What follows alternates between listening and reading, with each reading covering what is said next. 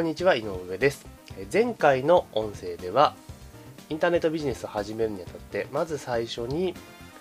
不用品販売もしくはポイントサイトでの自己アフィリエイトで実際にあなた自身がお金を稼ぐ経験をしましょう体験をしましょうというお話をさせていただきました。で今回はですね体験し終わった後じゃあ実際何をすればいいのかっていうお話をさせていただきたいと思います。よろしくお願いいたします。実際にインターネットを使ってお金を稼ぎ始めるにあたって、まあ、入り口の部分についてはですね大きく3つのパターンがあると思っています。1つは、えー、国内転売もしくはバイマと言われる、まあ、転売ビジネスですよね、えー、こちらの方が1つ目。で2つ目が、えー、YouTube を使ったアドセンスで稼ぐ方法。で3つ目がトレンドブログですね。これもアドセンスを使って、ブログを使ってアドセンスで稼ぐ方法。まあ、大きくこの3つが入り口として、いろいろな方が取り組まれている手法であるかなというふうに思っております。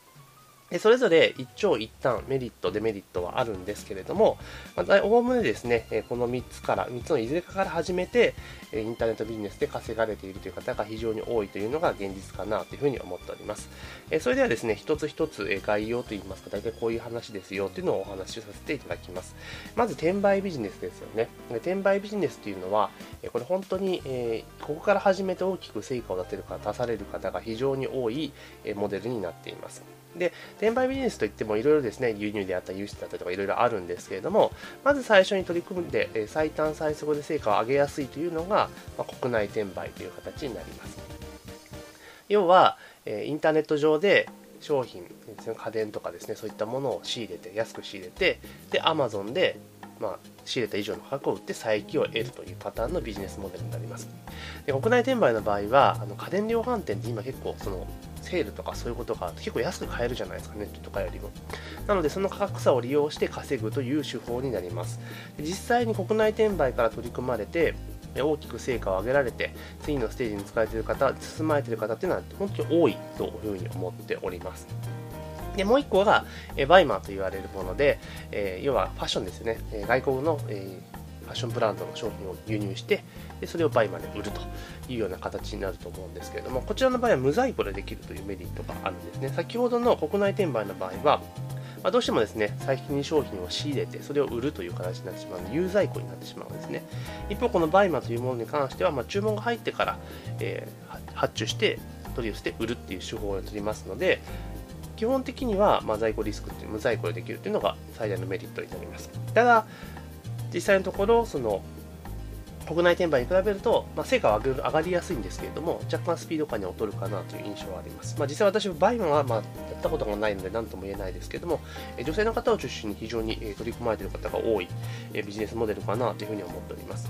とにかく、えー、国内転売にしろ、バイマンにしろ、圧倒的に早くですね、成果が上がるっていうのが、やっぱり一番の魅力なのかなというふうに思っています。ネットビジネス、今までの従来型のネットビジネスと言われるものでいくと、どうしてもですね、最初にお金を得るまでに数ヶ月かかってしまったりとかっていうことがあるので、なかなかやっぱりモチベーション続かないんですよね。こんな頑張ってるのに稼げねえよみたいな感じになっちゃうんですね。だから多くの人が稼げる前に辞めてしまうんですけれども、この転売ビジネスであるところはですね、比較的早いタイミングでえ、お金が入ってくる、成果が上がるというところがあるので、ま、多くの方が参入されて進めていかれている、え、ノウハウ、手法なのかなというふうに私は思っています。でメリットはそういうふうにスピード感を持ってできるということなんですけれども、デメリットはですね、やっぱり大きく稼ごうと思った場合には、それなりの資金が必要ですよという形になります。まあ、実際その現金でやられている方は非常に少ないと思うんですけれども、皆さんお持ちのクレジットカードを使ってやられると思います。ですから、クレジットカードの枠ですね、枠が仕入れのマックス最大値になりますので、まあ、それ以上は稼ぐことができませんよということと、もちろんその数が増えてくれば作業量も増えてくるので若干大変になってきますよというところろがあります。まあ、そこが一番あの物販ビジネスの、まあ、デメリットといいますか、えー、大きな課題っていうか、ポイントになるのかなというふうに思っています。要はカード枠によって稼ぎの枠が決まってしまいますよという形になります。まあ、ただ我々40代ぐらいですね、サラリーマンでまあ約20年近く勤めているとですね、意外に社会的信用っていうのは高いんですよね。だからクレジットカードって結構数作れると思いますし、もうすでにお手持ちのクレジットカードだけで数百万円、もう500万円ぐらいの多分枠はあると思いますので、もし転売ビジネスにチャレンジされる場合は、まあ、自らですね、自分のカード枠ってどれぐらいあるのかっていうのを確確認してもらえるといいんじゃないのかなというふうに思ってます。で次に YouTube なんですけれども YouTube っていうともう完全に動画、まあ、テレビみたいなイメージをされる方が多いと思うんですがこれもですね YouTube って言われると顔を出さなきゃいけないのかみたいな感じであると思うんですけど実はそんなことがなくてパソコンのだけで作る動画簡単な動画でも十分稼げてしまうと要はあなたが世の中の人が求めている、まあ、話題ですね情報とかを、まあ、動画に簡単な動画にしてそれを YouTube 上にアップしてまあ、広告を貼ってですね、それを流すだけなんですよ。あとはほっといたら、まあ、自然とですね、もちろんいろんな策は必要なんですけれども、ほっといてからあの視聴者、再生回数が増えていって、まあ、自然の報告の露出が増えて収入が上がっていくという方法になります。でこれの魅力というのは何かというと、パソコンとネット環境があればすぐに始められるということなんですね。あの PC に付属のソフトだけでも十分やれますので、あの本当最初お金がないっていう時は、もう YouTube から始めるのがすごくいいんじゃないのかなというふうに思います。本当にパソコンとインターネット環境があれば、まず取り組めます。で、しかも、意外に早く、報酬は上がってきます。えー、まあ、1ヶ月あれば1万円ぐらいはへっちゃで稼げてしまう手法になりますし、まあ、実際この YouTube と AdSense という仕組みを使って月数十万円もしくは数百万円稼がれているという事実もありますので、まあ、非常にですねおすすめの方法です。もうとにかく手元資金がかからない。ただ動画をちょっといっぱい作らなきゃいけないってところはあるんですけれどもこれは本当サラリーマンの方でも仕事帰ってきた後、まあ、毎日2時間ぐらいずっと動画を作り続けリサーチをして動画を続けていけば確実に稼げる手法になりますのでこれも非常におすすめだなというふうに思ってます。で3つ目のトレンドブログも、え YouTube と一緒なんほぼほぼ考え方は一緒なんですけれども、まあ、世の中の人が求めている記事、えー、ですね。でトレンドっていうとですねなんか芸能の話題とか旬な話題で記事を書くっていうのがあるんですけれども思われる方も多いかと思うんですけれどもそれと瞬間最大風速でアクセスが集まるんですがその後続かないんですよね。で今トレンドブログっていうところで、え主流なのは特化型というか、ある一つのテーマにのっとってその記事をずっと入れていくと。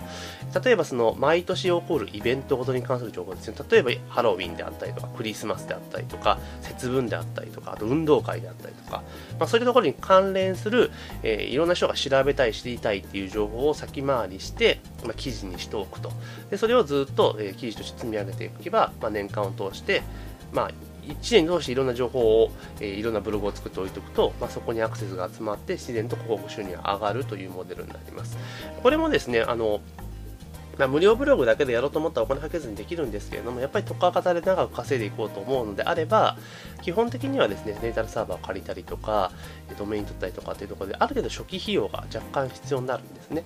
ですから、YouTube に比べると若干敷居が高いのと、あと、実際報酬が上がってくるまでにはやっぱ若干時間がかかってしまうんですよね。だいたい100記事、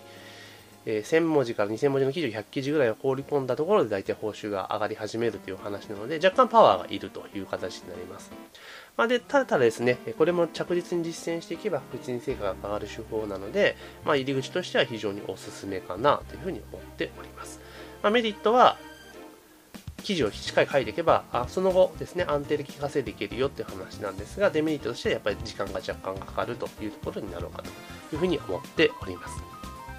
でですね、今日は3つの方法を、えー、お話しさせていただきましたけれども、まあ、1つは国内転売、えー、バイマと言われる転売ビジネスからスタートするといいですよという話。でもう一方で、えー、最初にちょっと軍資金が厳しいなっていう場合の方は、ま、YouTube を使って稼いでいくっていう方法がありますよという形でお話をさせていただきました。あとですね、え、YouTube と同じような方法でトレンドブログという文字でやる方ですね、っていうところもありますよという形で、ほとんどの方がですね、これらのビジネスが取り掛かってですね、大きく実績を上げられた上で次のステージに進まれているという状況がありますので、